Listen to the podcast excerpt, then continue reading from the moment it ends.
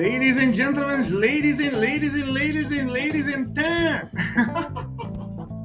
pois é, galera. Olá, que tal? Olá, que tal? Olá, que tal? É assim que eu começo as minhas aulas, né?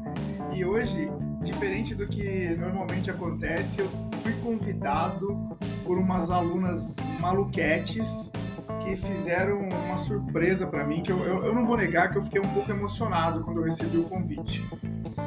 Mas, mas, como um bom professor, eu tive que uh, atender e acolher as minhas alunas queridas e pedagogas uh, patológicas, malucas. eu tenho uma fala em congresso, antes de começar essa entrevista linda, que eu fui aplaudido de pé. Eu tenho esse vídeo eu tenho esse vídeo em que eu disse que as pedagogas vão dominar o mundo. Então, todas as vezes que eu tenho a oportunidade de dizer essa frase, eu digo e repito: as pedagogas vão dominar o mundo. E eu digo isso porque, na minha humilde opinião, de todos os profissionais que eu conheço, as pedagogas elas fazem cálculos, elas engenheiram, elas uh, cuidam da saúde, e eu tô falando na sala de aula da pedagoga. não tô falando da professora de enfermagem ou da professora de medicina, não, tô falando lá na sala de aula. Ela cuida da saúde, da saúde do aluno, mental, corporal, é, física. É... Meu, a pedagoga, ela é, é uma segunda mãe. É uma segunda mãe. Então, quando eu fui convidado para uma iniciativa tão bacana quanto essa, eu, eu só tenho a agradecer é, por ter sido escolhido por vocês como esse professor inspirador. Que, aliás, eu acho que esse é o nome do nosso episódio, né? Professor inspirador. Não tem como ser, ser diferente. Ah, mas e aí, né? Você é líder, né? O, o, o nosso podcast é sobre liderança. Mas o professor, ele é um líder em sala de aula, certo? Aliás, ele pratica praticamente todas as competências do século XXI no, na sua atuação como professor. Por quê? Porque ele tem que ter o pensamento crítico, ele tem que ter uh, uh, a habilidade de solução de problemas complexos com pouca informação, tomada de decisão baseada em dados, né? Eu faço praticamente mais de 300 correções aí uh, de pipa em final de semestre, enfim, a gente tem tantas é, abordagens, né, como professor, nos bastidores e também diante dos alunos, que é diante do cliente final. As pedagogas se me perdoem que elas não gostam de falar que o aluno é cliente, mas para um administrador como eu, sou formação, minha formação base é administração, eu falo que meus alunos são os meus clientes. E por isso que eu tento, me, eu me, aliás, eu me esforço ao máximo para ser o. Uh, uh, o profissional que está atendendo aquele cliente de forma excelente, de forma que o surpreenda, de forma que supere as expectativas. E aí, alguns acham isso inspirador e me convidam para momentos como esse. Então, muito obrigado desde já. É, mas vou começar aqui a responder as perguntas, né? Bom, primeiro, é, quem que é o Fernando? O Fernando é o filho da dona Dalva, é o pai do Aaron e o marido da Andrea. Então, antes de eu ser professor, eu sou um humano como vocês. E sempre fui um entusiasta da inovação. Por quê? Porque eu, eu, me acho um pouco diferente, mas sabe aquele diferente de olhar as coisas diferentes, de vestir roupas diferentes, de me interessar por coisas diferentes. E diferente de quem, né? Quando a gente fala, fala que é diferente, nós estamos comparando com algo. E a minha comparação sempre foi com os meus amigos mais próximos, com as pessoas que estavam perto de mim. Eu sempre questionei aquele formato comum de se vestir, de se andar, de se dançar, de ouvir músicas. Eu sempre me interessei por músicas diferentes do que as pessoas comuns normalmente ouvem, pelo menos do meu habitat, né? Outra coisa, e aí aos poucos eu fui virando esse cara meio estranho, né? Porque o diferente, todo mundo tem um pouco de dificuldade de lidar com o diferente, né? Nós estamos acostumados a lidar com pessoas parecidas conosco, né? Então, quando vem alguém muito diferente, gera certa estranheza. E até hoje as pessoas têm muita dificuldade, né? Algumas acabam tendo até é, preconceito, algumas não sabem lidar e então afastam ou maltratam. De qualquer forma, eu passei por tudo isso que eu falei agora. Mas estou aí, continuei, é, é, continuei é, é, me adequando, né? Algumas vezes de forma não tão original para me adequar, para poder fazer parte do grupo. Mas quando, quando afetava meus valores, eu acaba, acabava voltando para minha essência. Essa essência curiosa, essa essência crítica, essa essência entusiasmada. Eu, eu sou entusiasmado é, com as coisas que eu acho interessante, que eu fico curioso de querer saber tal. De qualquer forma, né, esse cara curiosão não tem espaço em qualquer lugar, em qualquer. Você precisa de um ambiente que permita isso. Então não era tão simples. Ah, eu sou curioso, que legal. Então você é o cara que lia tudo, via tudo. Falei, não, eu via o que me interessava, entendeu? E o que o mundo pregava, porque você também tem que participar da sociedade, né? Você não pode fazer só o que é diferente que você gosta, né? Você tem que fazer também o que a sociedade prega ali para fazer parte, né? Senão você fica muito isolado. E mas aos poucos essa essa curiosidade, né? Você vai se adequando, tal, mas essa curiosidade foi afetando a minha, minhas vivências. Então é, você acaba se se aproximando também de pessoas como você. Então no âmbito acadêmico, né, quando eu me tornei professor, uh, foi lindo para mim porque eu fui desafiado todos, acho que todos os momentos que eu dou aula eu estou sendo desafiado, mas lá no começo foi muito interessante, porque como eu não tinha experiência pedagógica, digamos assim, eu era aquele professor de treinamento, né? O cara que veio do RH, poxa, 20 anos em indústrias automobilísticas, e depois fui para outras empresas, mas uh, muita experiência em lidar com o ser humano, em lidar com pessoas, eu aprendi muito trabalhando com RH, mas não aprendi não tive uma formação pedagógica, né? Então foi muito ali no empirismo, nessa facilidade que eu tenho em dialogar. Mas desde lá da faculdade eu já palestrava, apresentava, todo mundo queria fazer grupo comigo, porque eu, eu era aquele cara que não tinha problema em me apresentar. Vamos fazer trabalho de grupo? Precisa apresentar? Chama o Fernando que ele apresenta bem. Porque eu nunca tive vergonha de levantar e falar, né? Então, eu, eu prefiro até fazer de forma adaptativa, é, no improviso, digamos assim, do que ter um script. Se eu tiver que decorar, eu já, já participei de teatro, essas coisas assim. Quando tem que decorar a fala, falar exatamente o que tá, eu tenho dificuldade. Agora, se você me deixar livre para criar, eu vou. Eu vou fluir. Eu começo a falar, eu falo uma hora seguida ininterrupta se deixar. facilmente, facilmente, sobre qualquer assunto. Até assunto que eu não sei. Então, eu não tenho problema nenhum em falar, né? E, muito bacana isso, porque uma das, das primeiras coisas que falaram para mim, quando me convidaram para fazer esse momento com vocês, foi é, baseado na minha oratória, né? Eu perguntei para a Ana, né? A Ana que me convidou, Ana Paula, aí uma das, das lindas que me chamaram, e eu falei, olha, para eu aceitar, você precisa escrever para mim por que, que você me convidou. É lógico que o convite dela foi lindo. Eu tô, tô buscando aqui. Ela colocou assim, por exemplo, ó, vou, vou, ler rapidamente para vocês entenderem. Como, olha que convite emocionante. Vai lá. Oi, professor, tudo bem? Quero fazer um convite. Nesse semestre, o nosso PIP é sobre a vida na escola. Temos que fazer uma entrevista com um professor inspirador. Eu gostaria muito que fosse você. Só aí o olho já encheu de lágrimas.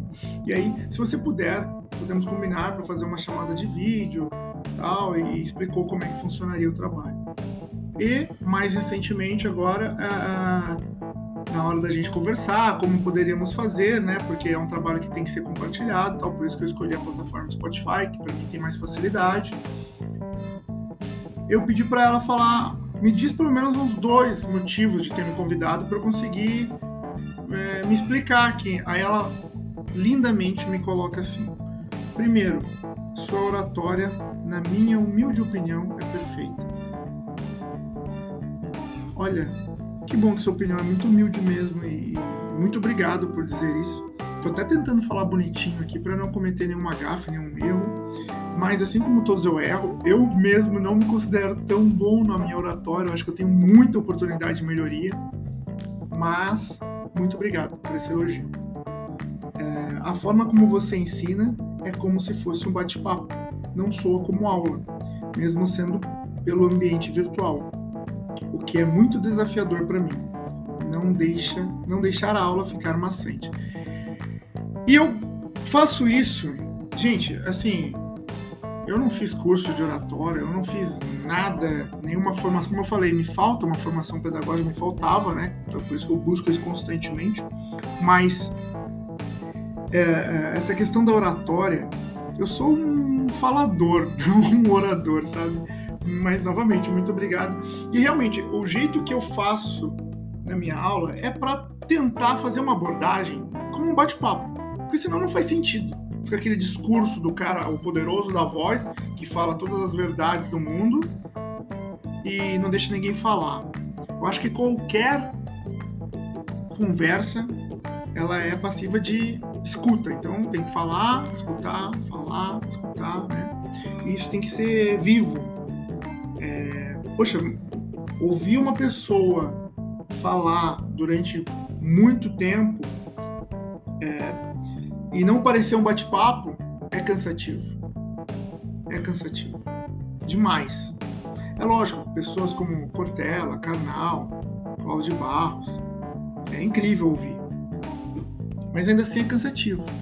Por isso que eu tento fazer essa aula, a minha aula expositiva, por exemplo, assim como o podcast aqui por áudio, o mais conversa possível, para parecer mesmo esse bate-papo. Então foi uma interpretação muito rica, muito verdadeira, e eu faço isso intencionalmente. É realmente é, é o jeito que eu abordo, é o jeito da minha aula é assim, como se fosse uma conversa, como se fosse um bate-papo.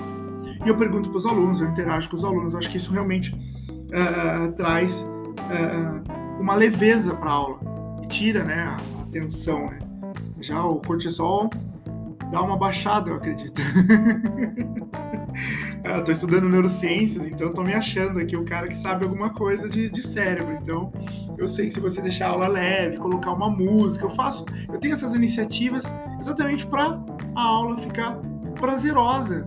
Porque imagina que o aluno passou o dia todo trabalhando, ele precisa tá, ter um momento gostoso ali no dia é, não que o trabalho não seja gostoso, mas depois do trabalho, ele está deixando de ficar com a família para ficar comigo, então que seja bacana, que, seja, que vale a pena, né? Então, eu penso muito isso, sabe? É, segundo ponto que ela colocou aqui, Aninha, uma linda, não canso de elogiar porque foi, foi uma choradeira, nossa senhora, quando eu recebi essa mensagem. Os macetes que você me ensinou facilitam demais a minha vida. Pois é, é, bom, outra coisa que eu tenho como característica, né? Desde sempre, eu sempre fui esse cara que queria explicar. Explicar, não só defender o meu ponto de vista, mas explicar como fazer, sabe?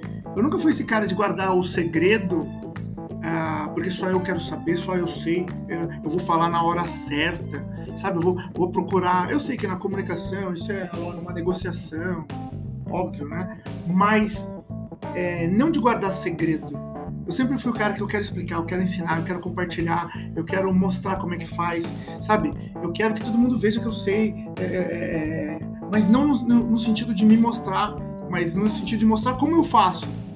Até para depois olhar para você e falar: e você faz como? Sabe? Muito mais de curiosidade, de é, é, é meu, é meu isso, sabe? E hoje eu falo sem com um pouco menos de vergonha eu já consegui entender que isso é meu, né? Mas é, antes eu tinha um pouco de receio de falar dessa forma para não parecer arrogante.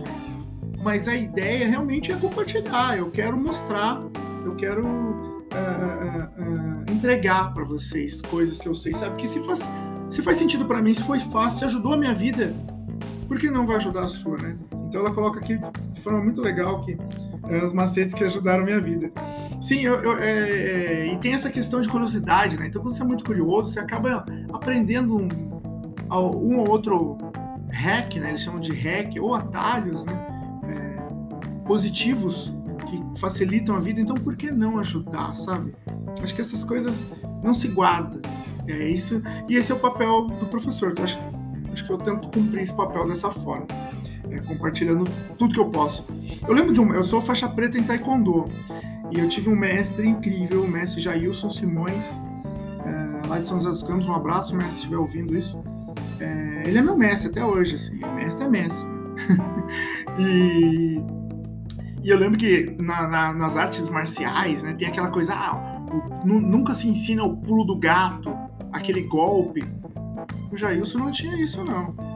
Ele falava, eu quero que você seja melhor que eu. tenha mais fôlego que eu, é, aguente mais do que eu, saiba fazer golpes melhores do que os meus.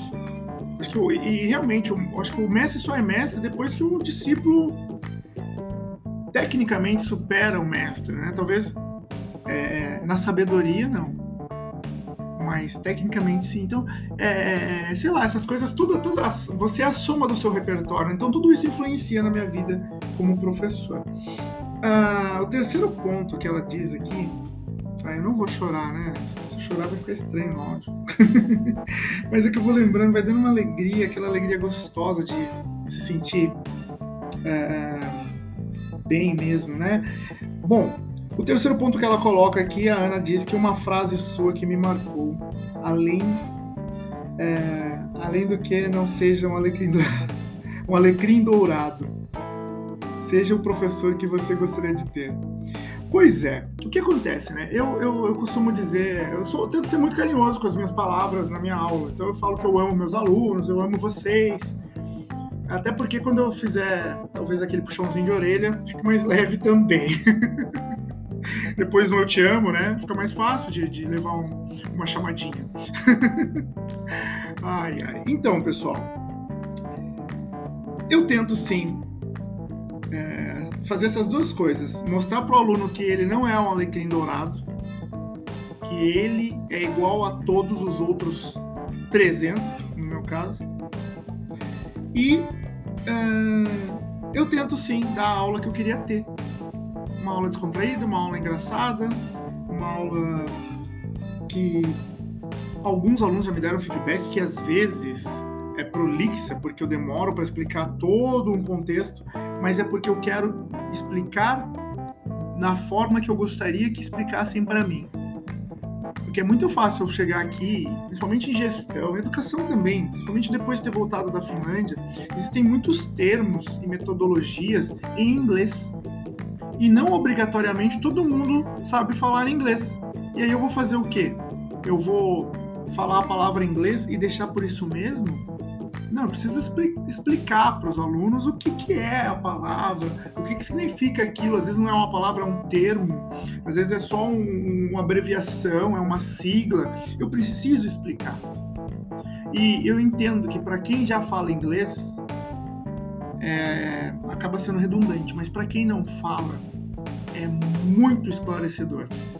Porque o inglês ainda tem aquelas palavras que parecem outras palavras, então, é, enfim, a gente acha que sabe alguma coisa e depois de uma boa explicação, você entende que não sabe, muitas vezes.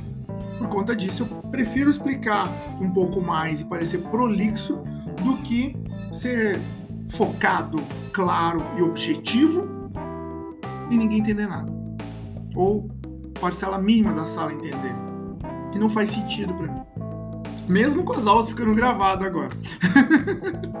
que é, é, um outro uh, porém também, né? Que uh, quem tá ao vivo, a experiência é diferente. É diferente. Haja vista qualquer DVD que você assistir não é igual show ao vivo, né, gente? Então, é a mesma coisa na sala de aula. Um vídeo bem explicado, bem diagramado, é incrível, lógico que é, mas aula ao vivo é ao vivo. Eu tento fazer com que o meu abraço chegue no aluno, o meu calor chegue no aluno. E realmente eu dou a aula que eu gostaria de ter. O quarto ponto que ela coloca aqui, ela diz que está sempre aberto a sugestões e melhorias. Meu Deus, né? Nem estou tão aberto a sugestões e melhorias assim dessa forma. Mas eu tento parecer que estou, ok? Uh, mas uh, na verdade é o seguinte: todo final da minha aula eu tenho um método que é fazer uma autoavaliação.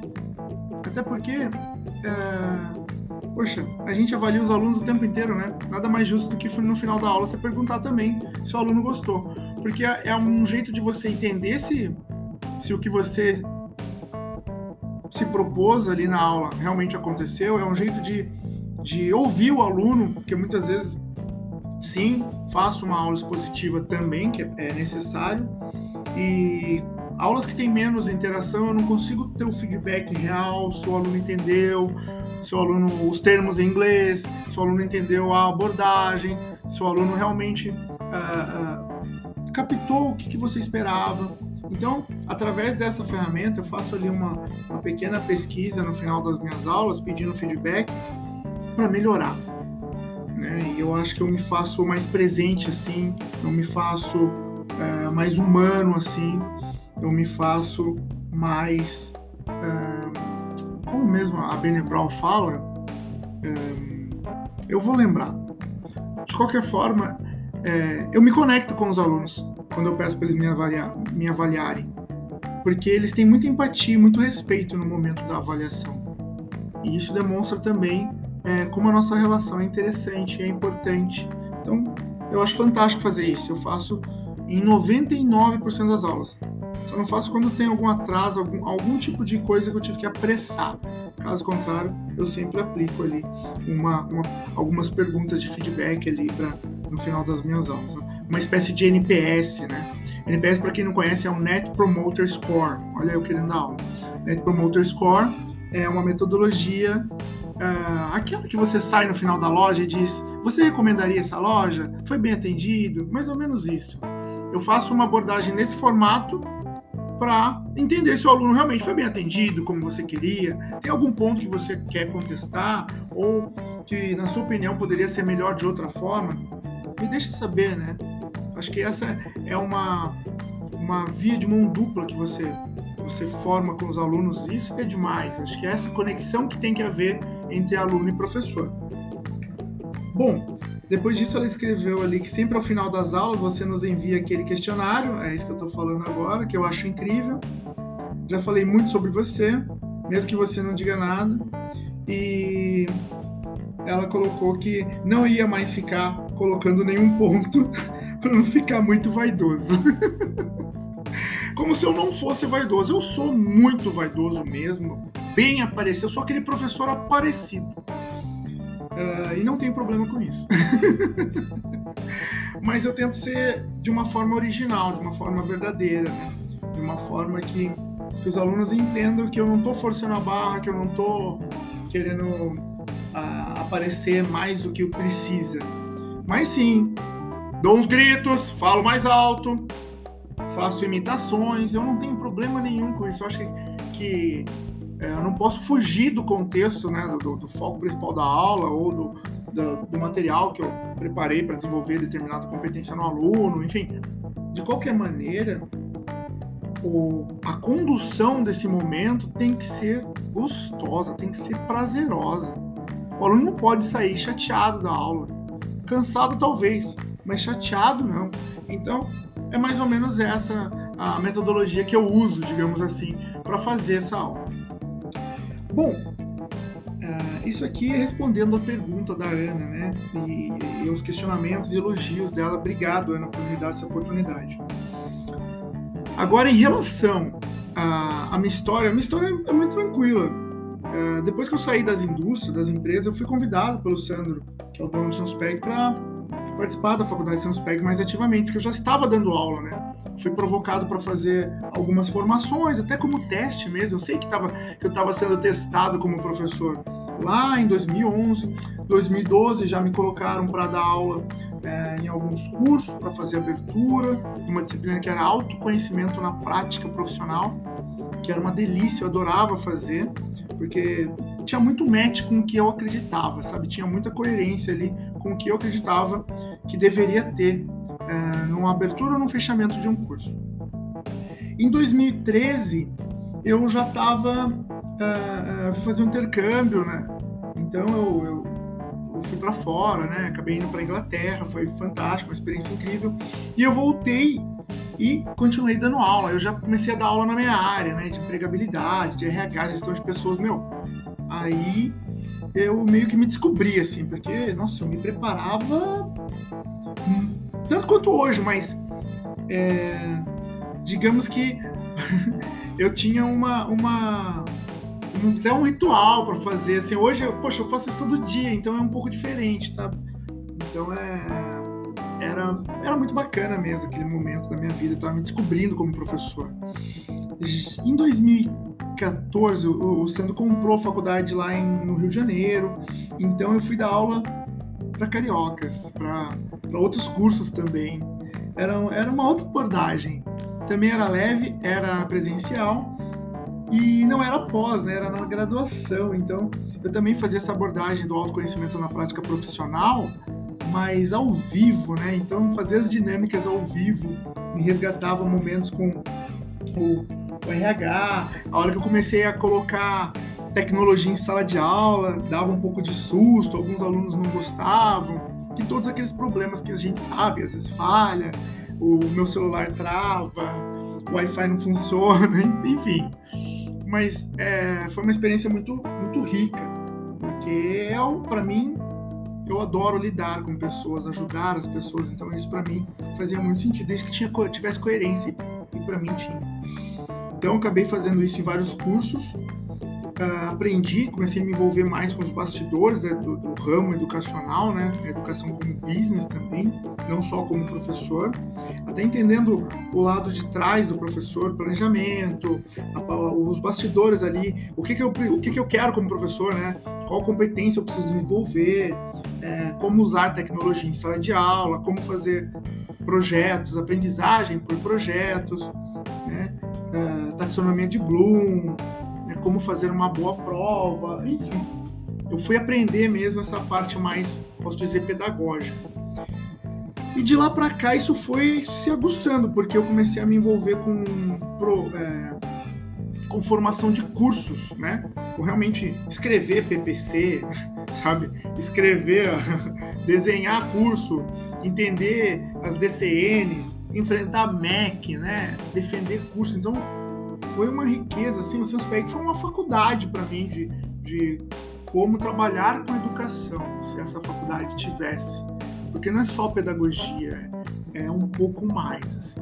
Então, uh, uh, um, 2015 eu fiquei nessa de começar a questionar professor também, sabe? Em 2015 eu comecei a virar meio chatonildo. chatonildo é aquele cara que não se satisfaz com o que está acontecendo.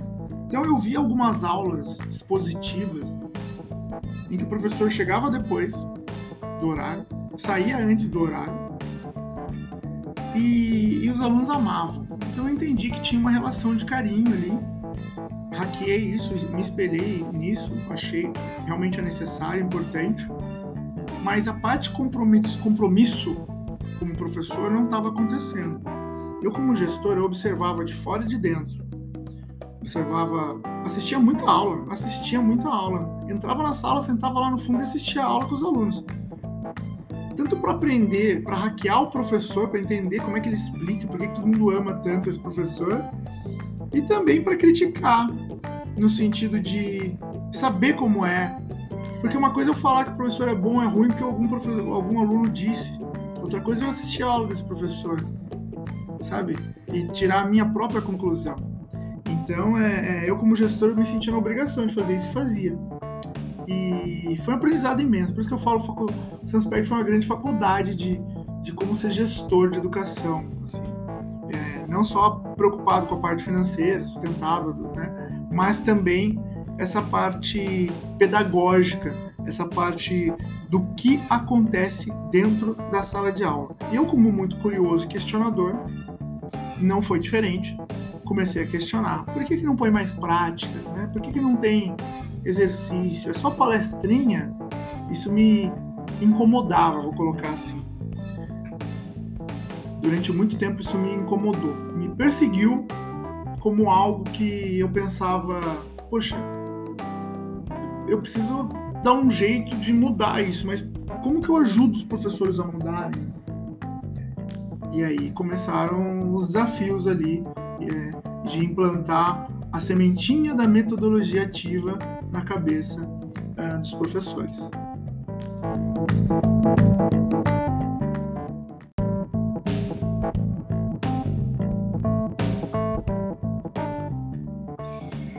Pois bem, pois bem, pois bem, olha que baita desafio, né? falar para os meus PHDeuses, que é o jeito carinhoso que eu chamo os meus professores. eu falo meus professores porque na época eu era o coordenador da faculdade, né? Olha quanta responsabilidade. Então, uh, todos são meus. Eu também sou muito possessivo. Meus alunos são meus, meus professores são meus, por aí vai. então, era bem desafiador, né? Nesse momento, eu, eu tive que me desdobrar para não só entender como cada um dava aula, mas como eu poderia ajudá-los. Alguns mais interessados já vinham até mim, pediam dicas, que aplicativo é esse, como que eu posso aplicar, e se o aluno não tiver celular. A gente começou meio que desenhar estratégias para conseguir fazer aplicações. Mas é lógico que alguns, alguns professores, muito mais do que outros, né? Alguns simplesmente ignoraram a, a nossa nosso pedido, que até o pedido foi um pouco equivocado, a gente falou que ia ser uma exigência da instituição, que o professor não ia é, sobreviver conosco se não atuasse com metodologias ativas. É, então foi uma, foi uma fala um pouco pesada na época. Assim. A gente retomou, não era bem isso, né, né, né, aquele pessoas, né, gente, pessoas, né? Não dá para impor, você tem que conquistá-los, né? Tem que trazer junto, né? Mas o professor esse com uma grande formação, com uma grande bagagem, né? Ah, bom, fizemos muitas discussões, muitas rodas, alguns melhores que os outros, alguns novos professores vieram, alguns professores saíram e, enfim, algumas coisas, alguns movimentos tiveram que acontecer exatamente para mudar esse olhar, a mentalidade, o professor do século XXI. E eu não, não saía só querendo falar, dizer a nova verdade do mundo, né? Eu ia atrás para pesquisar é, dos meus contatos, outras faculdades que já estavam atuando. E naquele momento eu estava em muito contato com um grupo de inovação acadêmica do Brasil, assim.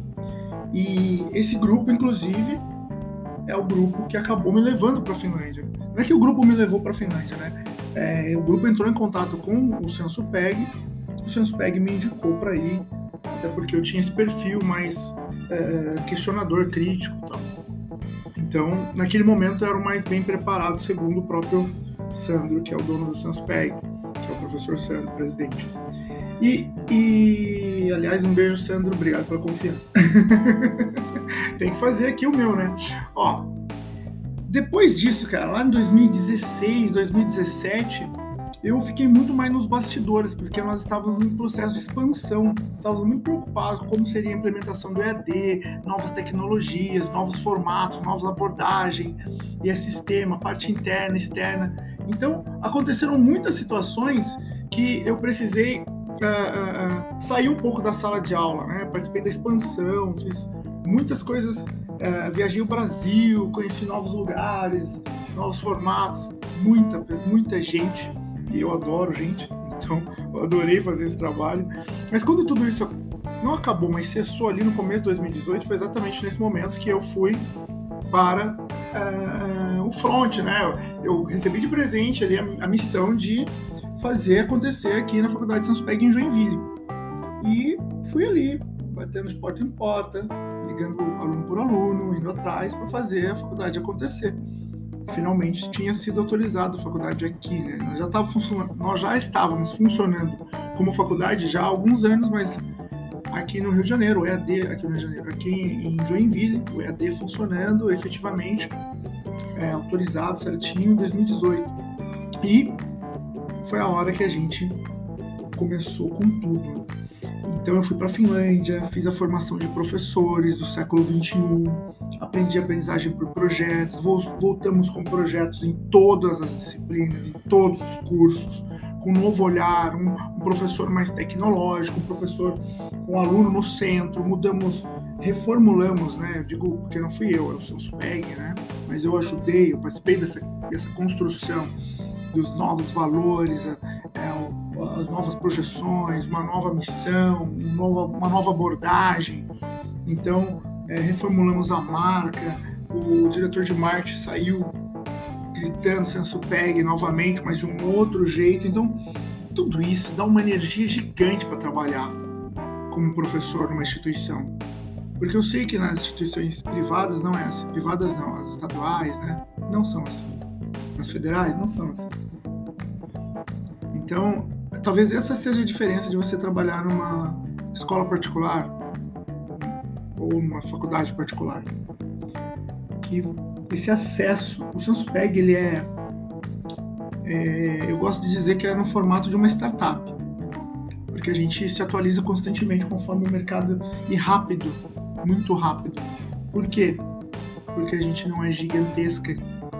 Tem essa, essas grandes instituições de ensino, ações na bolsa tal, que a preocupação não é o aluno. No discurso pode até ser, mas na prática não é. Não porque tem professores ruins ou nada disso, professores incríveis, mas é tão grande que o contato se perde. A parte humana, verdadeira, se perde. Os alunos não têm o WhatsApp do professor igual vocês têm o meu. E não estou dizendo que isso é certo, mas estou dizendo que isso é uma situação que a gente ainda consegue controlar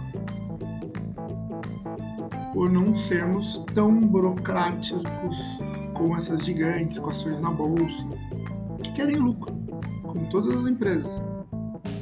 Ah, a Sanspeg não quer lucro, o professor não quer salário? Lógico que eu quero. Lógico que a Sanspeg quer lucro, eu também quero salário. Mas eu quero qualidade, eu quero contato, eu quero carinho, quero abraço, quero cheiro, sabe? Eu quero, quero receber esse feedback dessa aluna Quero ser convidado para participar ali da, do, do, pipa dela. Eu ajudei a construir o pipa. Quero poder falar isso para vocês. Então, assim, esse contato, essa relação de pertinho, sabe? Essa relação de pertinho. Essa que, para mim, é a relação mais humana, mais gostosa e vale muito mais do que tecnologia. Essa é a humanidade aumentada. que é a principal tecnologia, eu acho que existe. Bom, e, e ali no final de 2019 eu já estava defendendo é, essa ideia do EAD, da metodologia ativa, continuei com isso, né? Até o fim, até hoje, e, e prego isso. Hoje, para vocês terem uma ideia, uma das competências do século XXI ditas pelo Fórum Mundial, Fórum Econômico Mundial, uma das competências do século XXI está lá, metodologias ativas. E eu aqui brigando por conta disso desde 2014. Nossa, Fernando, você é visionário? Não! Eu só achei muito. Como eu vou sentir? Uh, como eu vou dizer, né? Na Finlândia eu aprendi sobre aprendizagem autêntica, que é quando faz sentido para você. Authentic learning, aprendizagem autêntica, autêntica do Ausubel quando a aprendizagem faz sentido. Então, quando eu tive contato pela primeira vez com metodologias ativas, fez muito sentido para mim, mas muito sentido. Por isso que eu prego isso até hoje, porque ainda faz. E eu ainda estou construindo, porque tem um monte de coisa para aprender. Só que eu já tenho um pouquinho de bagagem também para compartilhar. Então, comecei para congresso, compartilhar essa, essa defesa das metodologias ativas, inclusive no ambiente 100% online. E foi incrível, congresso do CIAED, Congresso Internacional de Educação à Distância. E em 2020, finalmente, infelizmente, a pandemia. Só que, pensem, quando a pandemia chegou, ela chegou para dar de frente com esse professor. Esse professor que sempre foi maluco, sempre colocou essas iniciativas diferentes em sala de aula. Então, tirando a parte dolorosa da pandemia, que é bem difícil, bem difícil mesmo, não falemos sobre isso.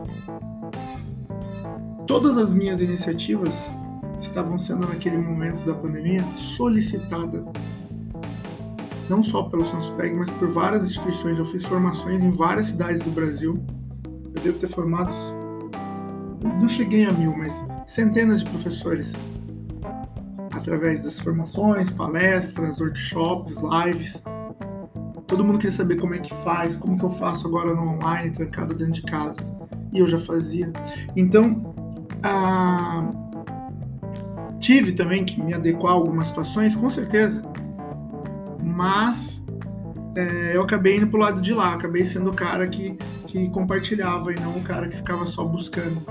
Isso me ajudou bastante nessa construção, assim, não só a minha construção como professor, mas eu acredito muito nessa questão de quando você ensina, você aprende. Então, eu penso que eu aprendo o dobro, né? Porque eu aprendo para dar aula e eu aprendo na hora que eu estou dando aula. Então, olha quanta coisa interessante, quanta coisa maravilhosa. Então, eu não posso dizer que, que foi ruim. Eu tomei os devidos cuidados e, e tentei colher o máximo de frutos possíveis desse momento horroroso do mundo, né? Mas uh, a vida seguiu, continuei fazendo formações, fui para a parte da, de coordenação também, ajudei a fazer alguns cursos. Esse ano, esse ano, esse último ano, 2021, foi um ano muito rico, muito empolgante. Uh, eu participei da autorização de mais de 20 cursos dentro da Faculdade Sanspeg. Eu finalmente passei no mestrado, deu um pouquinho mais de seriedade, passei, passei não, tem entrevista amanhã, ó, torçam por mim, entrevista amanhã. Mas eu acredito que vai dar tudo certo. O feedback dos professores que eu já tive contato e tal. Estou é, bem empolgado, mestrado em design. O design que eu, que eu pretendo desenvolver não é sobre o design gráfico, imagenzinha bonitinha, que para mim isso aí é, é gosto, mas sim o design da experiência essa, esse estudo que eu tenho feito já nos últimos dois anos, quando eu falo de metodologias ativas, eu falo sobre a experiência do aluno em sala de aula. O que, que eu quero que aconteça com esse aluno quando ele tem contato com a minha aula? É lógico que eu abro isso para a instituição, vocês acabaram de ver minha história, então eu conheço praticamente a maioria dos touch points, dos pontos de contato que a instituição tem com o aluno. E, e um, talvez o mais legal de tudo isso é que todas essas minhas maluquices que eu costumo dizer, que eu fico falando, ah, que são maluquices, diferentão, eu sou muito apoiado pela instituição que eu trabalho, então isso me dá muito gás para continuar, para continuar sendo esse professor. E aí quando eu sou convidado como professor inspirador por alunas lindas igual vocês, não tem como me emocionar, não tem como achar, pelo menos acreditar que eu estou no caminho certo, né? Se eu estou inspirando alguém, então quer dizer que ah, tem gente que acredita aí no que a gente está fazendo. Então, vamos continuar. e sendo melhor a cada dia. Esse é meio que um. Se eu fosse tatuar, tem várias tatuagens que eu queria. Assim. Um, assim, tem três, assim, ó. Uma é essa, ser melhor a cada dia. A outra era aquele símbolo da energia, sabe? É, é, velocidade igual. Não, massa é igual aceleração E ao quadrado MC é um negócio assim, E igual a MC ao quadrado, é isso, é isso, energia, energia, energia. Eu assino entusiasticamente os meus e-mails. Por quê? Que eu sou entusiasmadão? Pode ser. Mas foi um professor que assinou assim e eu achei incrível. E também assino. Ele me inspirou entendeu? E eu reverbero para vocês. E eu acho que é isso. O mundo é, é essa, esse compartilhamento, né? E a gente, no papel de professor, tem esse poder de, de poder compartilhar. Então, é o trabalho que eu venho exercendo ao longo desses últimos 10 anos aí na docência. Que orgulho falar, né? 10 anos de docência. Incrível isso. Bom, o que eu, o que eu tinha para falar para vocês, de forma resumida, era isso. Se eu é, me aprofundar mais, eu devo ter mais umas uns 15 anos de fala. então eu vou interromper aqui. É, eu deixo um abraço para vocês. Espero é, ter atendido as expectativas de vocês, respondi as perguntas que vocês fizeram. É, obrigado pelo convite. E sejam inspiradores também. É, peguem o que vocês acharem interessante nos professores que vocês acham bacanas e, e, e coloque o seu toque, façam também. E não tem problema você fazer algo que você viu o professor fazendo. É, esse é o papel. É, ah, eu aprendi com o professor, ele faz, eu faço também. Legal. E tudo bem. Tudo bem, sabe? Uh, essa pressão do mundo, ah, eu não posso fazer porque fulano já faz. Não, eu, eu tenho que fazer exatamente porque fulano já faz. Sabe? Uh, mas demora um pouco para você é, entender isso, internalizar isso. É meio que uma espécie de liberdade, sabe? uma espécie de liberdade. Eu gosto de dizer que liberdade é um dos meus valores.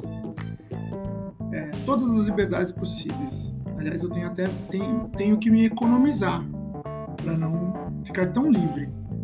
E livre mesmo, à vontade, é, livre para poder falar o que eu penso, sempre de forma ética, respeitosa, mas eu, eu gosto dessas de ter essa possibilidade na minha vida em qualquer âmbito familiar, pessoal, profissional, quando estou atendendo meus alunos. Eu tento tornar as relações o mais fáceis possíveis para poder ser livre dentro e fora dela, sabe?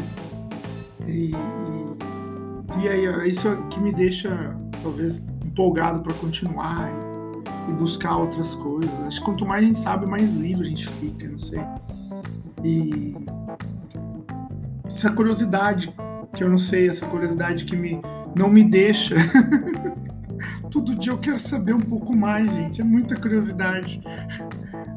Daniel Pink, que é um autor do livro Motivação 3.0. Daniel Pink é um cara que fazia o discurso para o Bill Gates, Bill Clinton, Bill Clinton, que era o presidente dos Estados Unidos, né?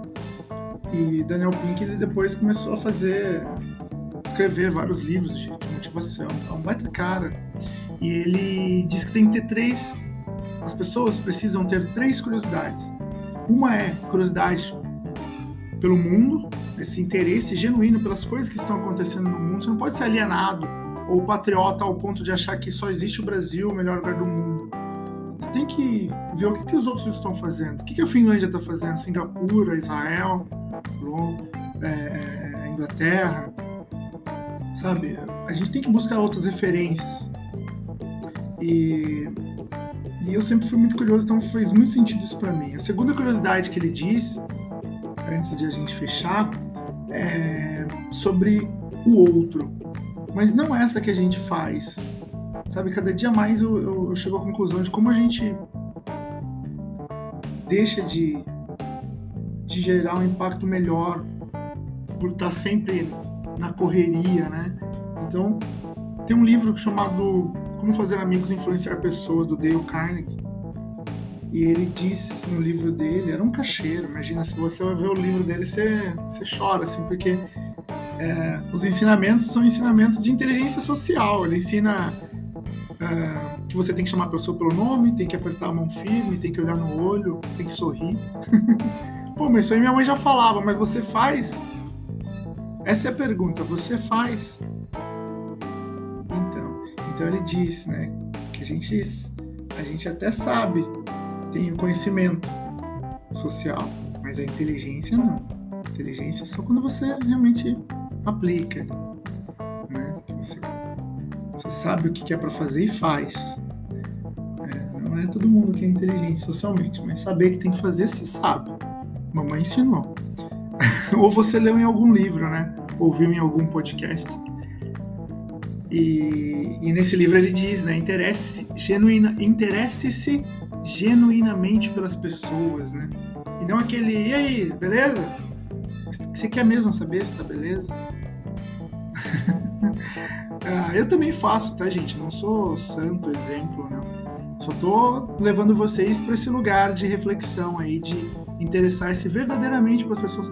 Vai lá, separa um tempinho e pergunta lá se tá tudo bem com a pessoa, vai tomar um café e ouve, só para ficar ouvindo ela. É legal pra caramba fazer isso. É um exercício, mas faz intencionalmente, não faz sem querer, não. Faz de verdade. Você vai ver, é muito legal. Muito legal mesmo. Outro, o outro último, mas não menos importante, né, que é o, a curiosidade sobre si mesmo. Assim como o World Economic Forum, né, que é o Fórum Econômico Mundial, que dita lá as competências do século XXI, uma delas é a autogestão, né, self, self-management, autogestão. Você faz sua autogestão? A autogestão para mim começa quando você acorda e arruma a cama. Você arruma a sua cama? Arrumaram a cama hoje? Olha, vou colocar uma enquete aqui no final, hein? pois é. E aí você já começa ganhando, você começa se, se organizando desde de, da hora que acorda, sabe? E isso conta muito no resto do dia, assim. Tem de livros e pesquisas que falam sobre isso. E eu acredito muito nisso também. Então essas três curiosidades, eu me identifico com as três. Uh, a segunda para mim é a mais difícil. A primeira é desafiadora, mas eu, pelo menos na pandemia, eu consegui refletir muito sobre a minha própria vida, assim. Fazer planejamentos e, e tomar algumas ações para melhorar como pessoa, como ser humano. Mas essa curiosidade outro, eu tenho muita, mas é, quando lida com pessoas, tem que ter cuidado, né? Para não parecer nada diferente do que realmente é, enfim, tem várias coisas assim. Então eu, eu acredito que para mim, é, pelo menos para mim, Fernando, é mais desafiador. Eu tento fazer, mas é mais desafiador. Porque tem essa também de professor, você dá, dá atenção para as pessoas de verdade, né? É, elas têm uma expectativa sobre você, é um dos grandes desafios, né? É atender as expectativas dos alunos como professor, né? E como com a bandeira da instituição, como instituição também. Então, é muito desafiador isso. Mas sigo buscando, sigo lendo, sigo. Esse final de semana não aguentei, comprei um livro, mais um. eu tô maluco dos livros agora. Depois que eu descobri o Kindle, acho que eu tô com uns 30 Kindles. Esse ano eu não posso ouvir falar que tem o nome de um livro que eu já vou lá no Kindle e vejo. Se tiver ao meu alcance, eu compro. Tô comprando mais do que lendo ultimamente. Mas é, eu leio muito. Muito, muito, muito, muito. Acho que para mim a leitura, além de você viver aquela vida que outra pessoa escreveu, né, você consegue entrar ali naquele mundo, ela te dá clareza, aumenta repertório, aumenta possibilidades. Parece que você está conversando com a pessoa. Então, para mim a leitura ela é esclarecedora. É algo fantástico que eu recomendo para todos. Mas vai ter que ficar para um clube do livro ou para qualquer outra iniciativa que a gente tiver novamente aí quando a Ana me convidar. ah, mas ó, gostei muito, espero que vocês também tenham gostado. Estou terminando aqui. Um beijo para vocês, sucesso e não parem nunca, né? Long life learning, né? Aprendizagem para a vida toda. Continue lendo, continue ouvindo podcasts como esse, continue seguindo a gente, compartilhando, pedindo ajuda, construindo junto, que é o mundo é feito disso. E sejam gratos, sejam gratos. Acho que como mensagem final, gratidão. Gratidão a tudo e a todos. E a todos. Beijo no coração de vocês, queridos, e tchau!